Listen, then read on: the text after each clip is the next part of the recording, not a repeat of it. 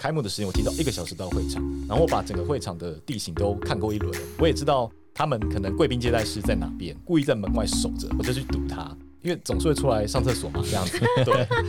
我就我就等到他，我就跟他快速介绍说我是谁，我说我说我我从台湾来，他很不可思议说台湾，然后我在台湾做些什么，然后我们可以怎么样的合作。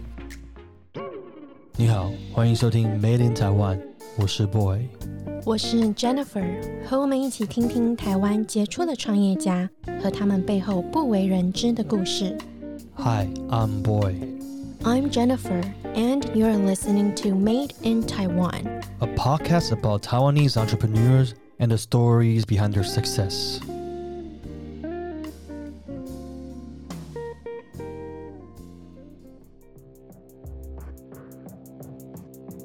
还在烦恼怎么设计网页吗？不是设计系毕业，也没有工程背景，没关系，这些都是 Wix 台湾创办人 Brian 已经想到的。在过去几年，美国知名网站 Wix 已经成为网页建立的主宰，在全球一百八十个国家中，Wix 有超过八千万名使用者，不用 HTML，不用 CSS，没有任何需要安装的困难程式。即便你对编码、城市设计毫无头绪，你仍透过 Wix 简单而直觉性的操作，建立美观又有质感的网页。而 Brian 正是台湾第一位拿到认证的 agency partner，也是 certified trainer 和 webmaster。从小对体育有兴趣的 Brian 从没想过有一天自己会创业，但是他的热情和努力不懈的精神，在创立了 Wix 台湾以后，开始帮助中小企业建立属于他们自己的网页。今天，让我们一起听听看 Brian 是怎么接触到 Wix 的。我记得我的记忆，其实我是从小就对运动比较喜欢。国中开始，因为《灌篮高手》开始接触篮球。OK，然后我记得那时候，大概周末的时候，我就吃完饭就抱着一个篮球跑去那个去那个学校的篮球场开始打，这样子。我差一点点考不上大学。OK，我我可以另我可以另外提一下，其实我嗯人生求学可能最辉煌的是，我考过全校最后一名。你可以大概推算出来，而且那时候我甚至可能问过，哎，所有同班级的大概最后一名的分数，才更能确定说，哦，我真的是全校最后一名。嗯全校大概有几个人？全校大概哦，那时候我们 maybe 三百多还四百个吧，我有点忘记，可那应该差不多的。这是国中吗？高中的时候高中，对那嗯为什么会考全校最后一名？就不爱 交女朋友，没有哎、那时候高中也不知道在干嘛，就不爱念书，也不知道为为什么要念书。我觉得有一点点其实是反叛的性格，嗯对，嗯因为因为可能家庭或者学校期待告诉你要读书，可是那时候其实我我跟我的原生家庭其实没有那么的理念相符，那我、嗯我真的不懂为什么要被逼着念书，嗯所以其实我那时候有是真的有点反叛。那你你小时候有所谓的志愿吗？有什么特别想做？但居然因为你刚才前面提到你在求学过程中你是比较属于叛叛逆型的一个一个分子，对这个学学业上没有这么的上心。应该这样讲，小时候的志愿，我觉得就那不不是真的所谓真的志愿。那你小时候我也可以想说，哎、我想打 NBA，可是嗯你会听起来这非常的 ridiculous 嘛？嗯，我记得那时候有有一个，那时候很喜欢看一部漫画嘛，《灌篮高手》。嗯那我不知道，可能各位有看过，就是你知道《灌篮高手》最后湘北高中是没有拿到全国大赛的冠军的。哦，OK，Yeah，然后那时候那个读者就有去访问那个井上雄彦 OK 就是《灌篮高手》的作者，说为什么你不让湘北高中最后故事的结局去让他们拿到全国冠军呢？嗯我觉得那时候讲了一句话，其实蛮印象蛮深刻的。他说，其实年轻时候的梦想不一定是真正的梦想，不一定该那么轻易的被达成。所以反而就是你没有达到这个梦想，你才会一直去追逐它。我觉得可能在那个时候慢慢渐渐长大，其实我觉得认识自己的课题是重要的。我记得那时候我决定要创业的时候，我前一份工作还在台湾大哥大的总公司，那时候做 mobile payment 这样子。嗯那时候决定创业的时候，其实我觉得很有趣。这个是少数跟我比较熟的朋友，我有跟他分享说我当初创业的一个契机。其实那时候我我离开台湾大哥大，那那时候可能在待业的期间，我就回到我讲，我觉得真的是一个认识自己的一个课题的阶段，不一定是找工作。所谓找工作，只是就是你在你认识自己，后做出一个方向的一个决定。所以我那时候试图用一些的工具去更了解自己。然后那时候我有一个朋友，他在接触一个东西叫做人类图。那人类图它其实是一个认识自己的一个工具。，OK，呀、yeah, 那么那时候我看到的时候，我看到我有个朋友他在研究这方面 study 这些，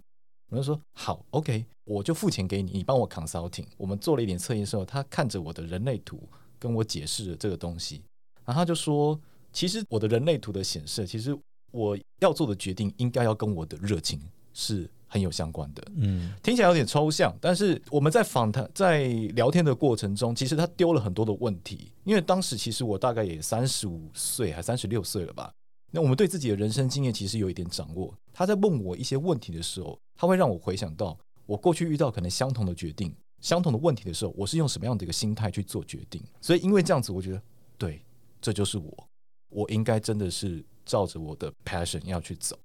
那那时候我我我就回下心来我说，诶，我对什么事情有热情，但是我还是会比较 practical 一点，就是那我还是什么什么东西比较擅长。所以那时候我就想到 Wix 这个东西，对我那时候就跟我的太太沟通说，我决定出来试一试，又先用 Wix 我来当一个 web designer，用这样的方式开始我的创业之路。可是你是怎么发现 Wix 的？这个我在二零一二年的时候吧，那个有帮朋友进一间电影院，叫做民生戏院，它是在民生东路五段跟三明路圆环那边的一个小戏院。因为我小时候就住住在民生社区附近，当时的民生戏院其实是很 很 popular 的。大概在一九九零年代那时候吧，那个 Jurassic Park 第一集，那个时候民生戏院刚上映，我我还记得那时候那个印象非常深刻，那是大排长龙。所以在我小时候，民生戏院是很 popular。但是因为中间那个台湾的戏院的那个市场有变化，后来就到新一区，就是微秀啊那边开始起来，以至于其实那那个地方开始没落了。一直在二零一二年的时候，我有一个朋友，他父亲是经营电影院的，他就把那个地方给重新接下来，然后重新改装成就是电影院。然后那时候我就在二零一二年的时候有进去帮他我做行销的工作。然后当时因为戏院刚开幕，没有 website，可是我觉得这个是一个这是一个很荒谬的事情。如果没有 website 的话，那消费者怎么要看电影时刻表？所以我那时候因因为这样子，所以我在网络上面 survey 了非常多的工具，网站的工具，就是好我自己跳下来做。因为小戏院嘛，你当时也没有太多的 budget 可以请一些制作公司来帮你做网站，所以我就是那时候接触到 Wix。然后我用了 Wix 之后呢，我就开始摸，我不夸张，我觉得我摸了之后，我才发现，哎、这个东西怎么这么的神奇？因为我没有任何的 design 的背景，我没有学过 design，、但是我发现，哎、其实我没有学过 design 的背景，我去使用它之后，我也可以蛮快速的上手，而且做出一个还不错的作品，甚至我还要找是设计师的朋友来帮我去给我检视，给我一些 feedback。对啊，我也觉得蛮好用的，它它很简单 Yeah 所以你其实并没有任何设计的对我，我不是设计科系，我也没有学过任何设计的东西。我一直以为你是比较偏设计的。no，我都是后来自己接触之后，然后再去可能跟人家请教，慢慢的去培养。因为对你来说，你后来发觉到创业是一个你很想要做的事情，是你一个热情的所在。但在过程中，你要如何兼顾你的梦想和你的家庭这个平衡，你是怎么去找到的？应该说，我觉得我也很幸运，我有另一半的支持。可能创业的前半年嘛，你可以说那个收入是非常的的惨淡的，对，这个这个是实话。那当时我太太她也算支持我，所以可能不管是家里的生活的开销，她可能帮忙分担一点点，去支持可能我这样的一个梦想去这样前进。因为我跟他在一起也蛮久了，嗯所以可能在在我们都是各自都是上班族的一个过程当中，其实他也陪伴我很久，他可以看到每一次我可能遇到相同的人生课题的时候，那个同样的反应或是同样的状状况又会重现，所以他可能心里也知道说，如果再又回去可能找工作，我我可能还是会遇到同样的议题，我还可能用同样的方式又退场这样子。那他就想说，那与其这样的话，倒不如就让我放手一搏试试看。但因为你既然放手一搏了嘛，你就得想办法做到最好，因为你没有退路了这样子。嗯嗯嗯，所以当时我是用抱着这个心心态。我我后来蛮多朋友其实在跟我聊这一段啊，其实虽然说很多的书籍或是一些新闻会告诉你说，可能边工作边创业这个的 subject，但其实我坦白说，我个人是不认同的。我嗯我我认为，其实你真的要能够成功，你就是要壮士断腕的这种的决心，嗯你没有嗯退路，你才能想办法想办法去求生存。当时你有曾经在一个 interview 有提到，你的创业的初始是因为有一个叫终点大师的创办人，你的好朋友，对不对姚长安，当时是什么样的契机，他去推你入坑，把你推向这条路的？我在二零一四年还是一五年的时候，那时候因为当时 Wix 有一个那个类似像线上学习的 program，然后我就去参加学习，然后那个通过他的认证，所以我是呃台湾唯一官方认证的 Wix 的 designer。然后那时候我就把这个东西 share 到我的 Facebook。那姚长安他其实是我的前同事，他就看到了他在 Facebook 上面看到，他就跟我联系。当时长安是那个台北科技大学的通识计划的主持教师，他有主持那个呃学生的创业学分这个科目，所以他就邀请我去担任那个呃一一个一个课堂的一个一个讲师。然后跟跟学生分享，就是怎么用 Wix 做网站这个东西。那其实我跟长安其实配合很久了，大概已经是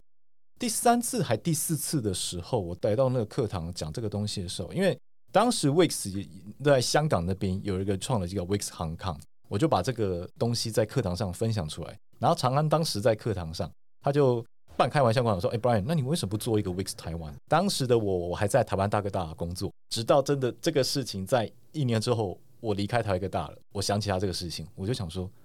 How about give a try？就是我就来试试看。创业的其实路途上是很孤独的嘛。那像你，你有没有所谓创业上的？听起来常常像是你一个创业过程中的一个伙伴，但你有个所谓的创业上的一个导师 mentor 吗？当你在创业的过程中，如果你碰到一些问题或者一些呃挑战的时候，你可能需要有人可以去询问或去聊这一块。坦白说，我觉得没有一个固定的导师，但是因为的确创业的路程中，其实你会遇到一个一个阶段会有遇到新的问题出来。那长安当初我觉得有点他推坑我去做这件事情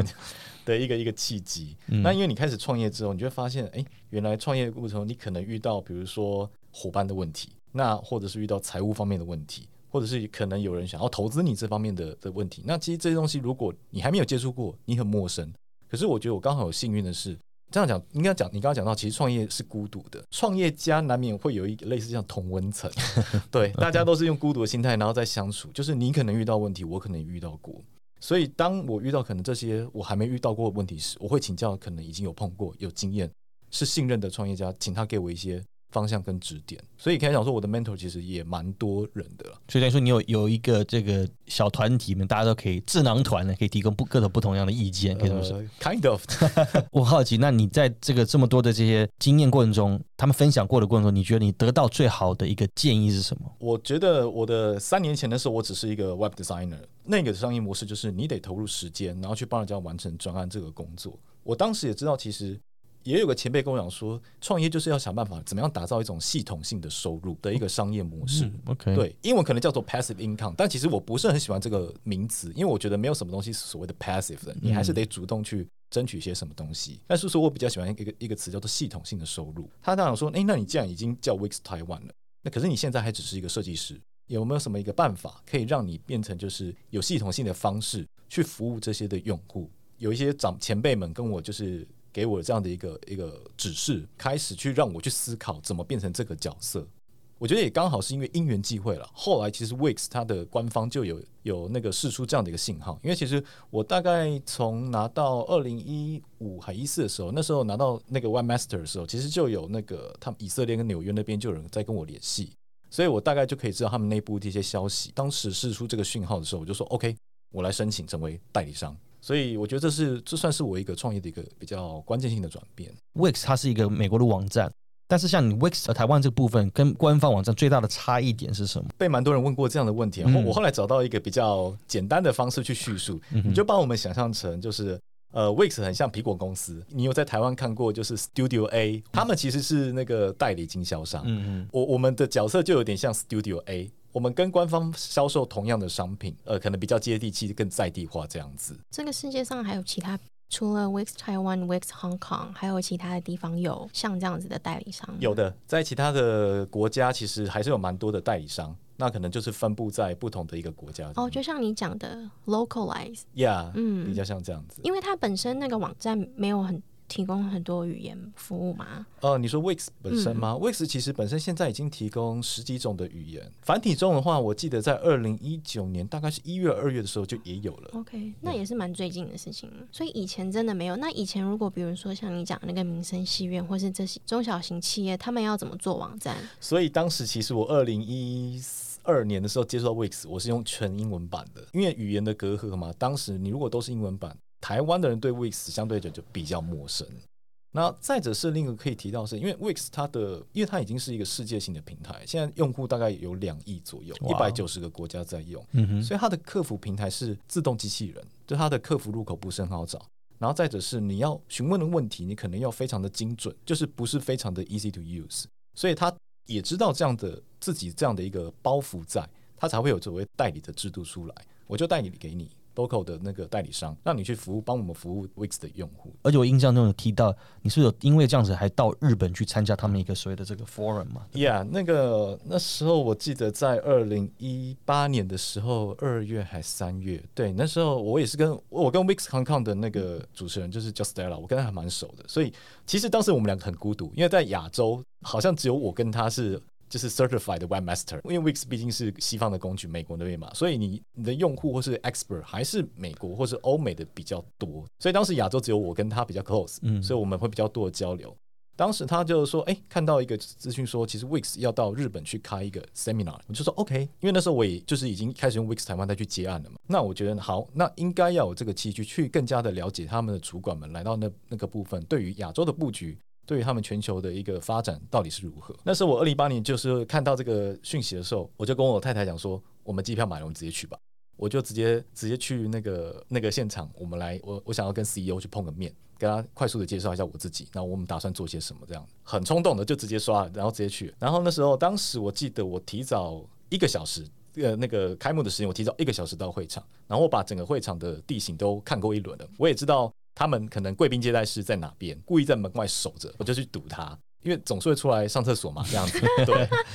我就我就等到他，我就跟他快速介绍说我是谁，我说我说我我从台湾来，他很不可思议说台湾，然后我在台湾做些什么，然后我们可以怎么样的一个合作，然后他对我就有一个印象了，后来我们就拍个照，后来我就跟他一个海外代理的一个最高的主管，嗯就是开始聊了起来，我说或许我们可以开始做这样的一个事情。当时我记得其实那个 Wix 的 CEO 他自己在台上就讲说，二零零六年创立，二零一八年十二年十三年，其实他说他们没有想象过今天会站上亚洲的领土，就是开始跟那个海外的代理主管开始沟沟通过后呢，大概一年之后我就成为代理商。所以你那个时候已经很清楚，就是你要一直往这个方面发展。应该这么说，我觉得如果我决定要往这个东西发展的话，我就应该要了解它的核心，然后去见到那个见到核心的人物，去了解他们到底要怎么样去发展，至少认识这个人，他们对于未来事业的经营的一个想象。我觉得这个这个才能说服自己去往这个事业发展的一个动力。你有没有自己的一套所谓的核心的价值，在经营台湾这样的市场？其实我当初会喜欢 Wix 的原因，是因为我觉得它很好使用。就是如果你会像使用 PowerPoint 或是 Keynote 这样的一个 drag and drop 这样的一个方式，你就可以做出一个网站。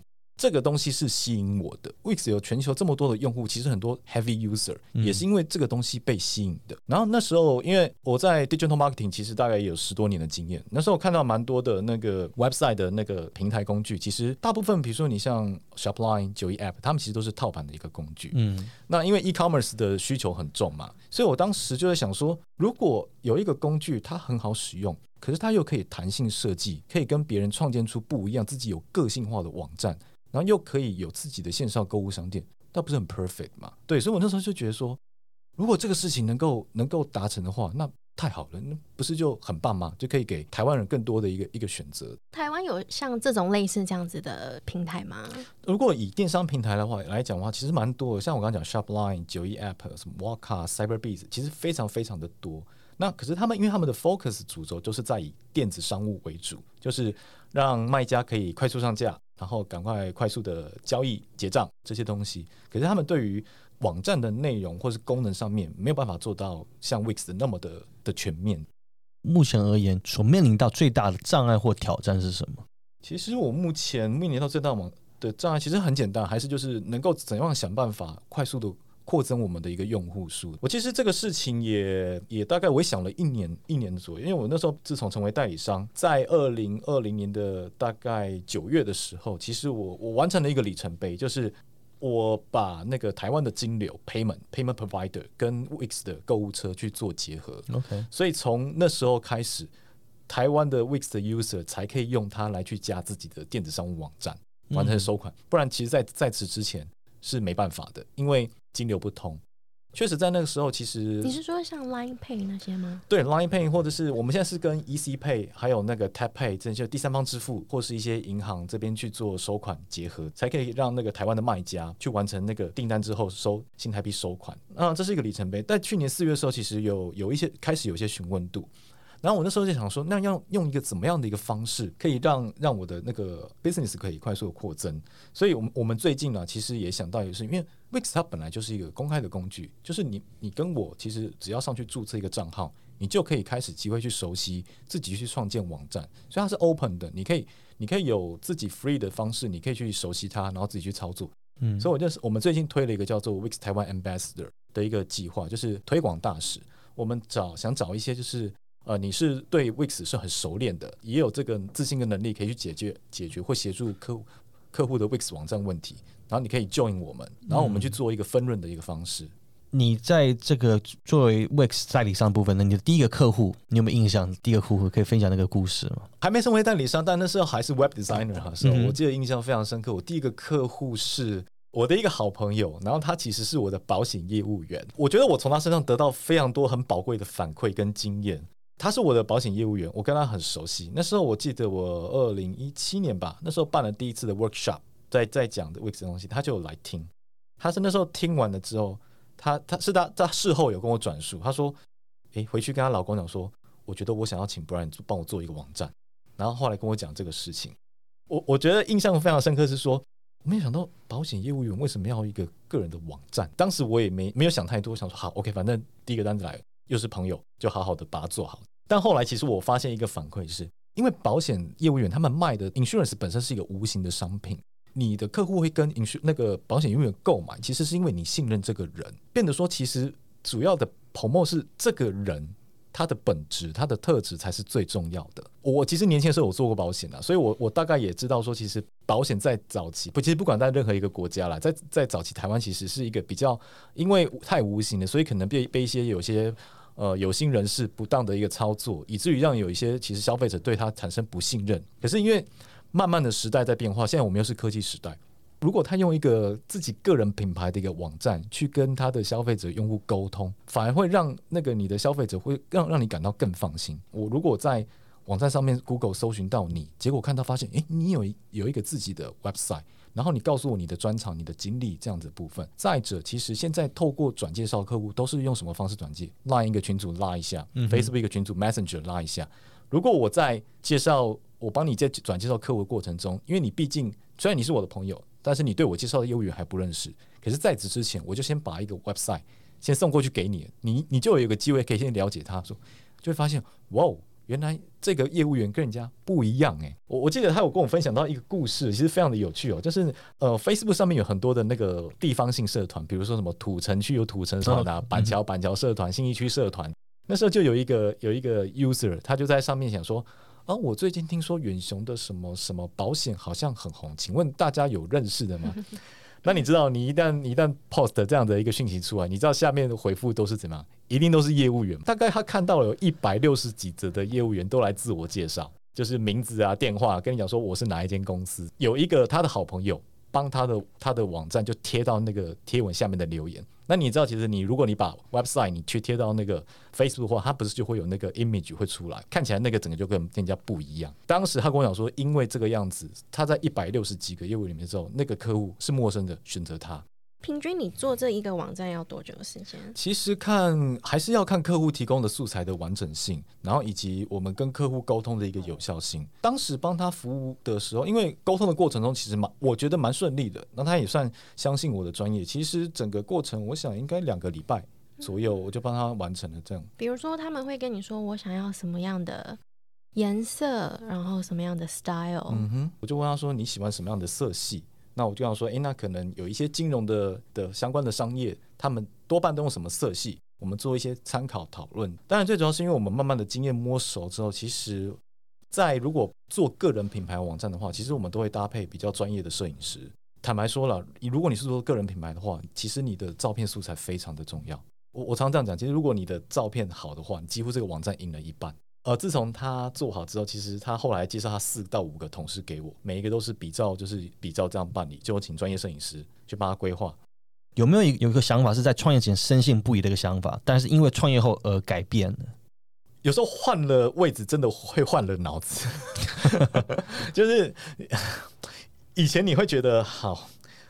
好，以前我们我们在组织公司做做事的时候，你会发现为什么你的主管或是你的老板们，就是常常发布了一个政策之后，所谓的朝令夕改，但是自己自己可能在做自己的 business 的时候，发现就是可能也会有朝令夕改的的状况发生。那是因为你可能知道说，原来你你试过了，但是你知道不 work，嗯，你你只得换一个方式去走，这个就是会让就是我的前后吧，就是我还没创业前，然后说为什么为什么你要常常改来改去，这样我们很难做事情。嗯哼可是真的是到了你到了那个位置之后，发现你 you have to，你可能不得不，因为你试过了，你知道我我就得试另外一个方法。可是你现在有一个团队吗？我现在我目前的团队其实都是 outsourcing 比较多，像我现在把 design 或是 coding 的方式都是 outsourcing。了解。就你而言，像你的这些，不管是 outsource 也好，或是可能工作上合作的一些伙伴，那总是会碰到一些冲突和矛盾的时候，那你通常去怎么如何去解决这些？我记得那时候好像在二零一八、二零一九的时候吧，其实我当时有一个伙伴，那他是我的一个前同事，所以那时候那个他因为也是刚离从自己的岗位离开，他就想说，那要不然跟我一起来做做看。可能我觉得背景不同，就是他可能待过像什么奥美啊，或是那种比较大型的一个 f o r A 的那种广告公司，所以其实他他认为说，其实专案可能都是要很巨大的，然后可能要做品牌都是很巨大。我我知道，其实 Wix 的核心，它它的官网上面就讲，它就是在服务全全世界的 SMB 中小型企业。你出发的方向的产品的方方向，可能就有一点点不太的一样。所以当时其实我也跟他沟通过很多次，我并没有第一时间会 reject 他，我觉得他讲的有道理。可是我一直在试图的怎样找说，好，你你用你有你的 idea，那我用我的工具，怎么样可以达到我们一个 balance 的点？其实要找的是这个这个的默契在，你一定要找到一个大家能够平衡的 balance point。因为他讲的也没有错，因为那是他的专业。那因为我们真的是待过待过那个同样的一个公司，我们我们理解我们以前做事达到目标的一个一个过程。因为目前其实多数公司的东西还是都是我决定比较多了，但我我也承认人一定都有盲点，而且我甚至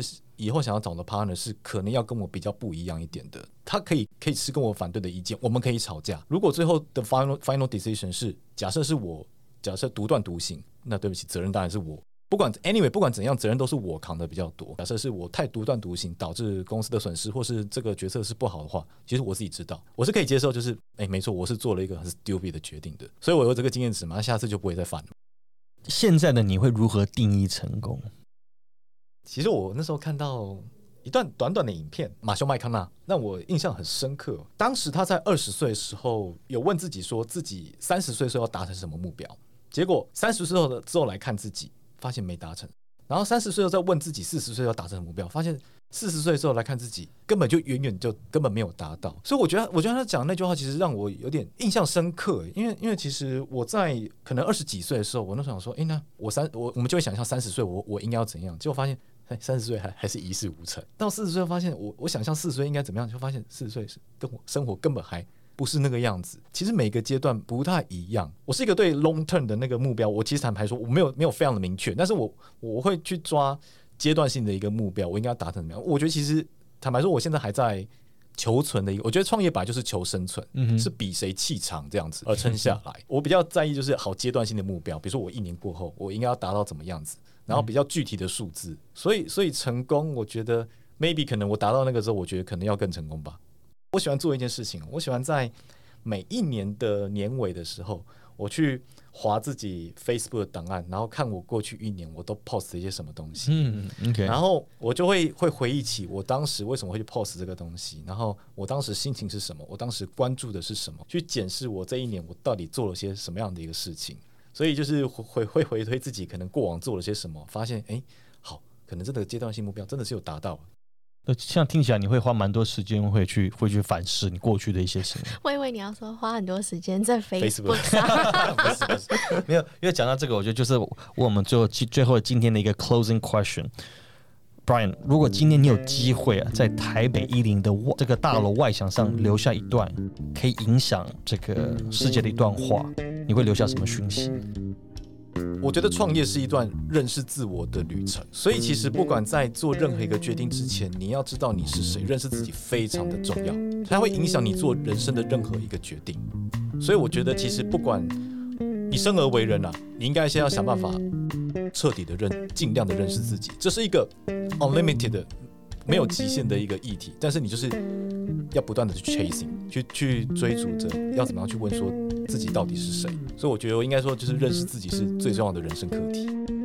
认识自己，然后不断的精进，然后甚至成为更好的一个自己的更好的版本了，better version of yourself。Yeah。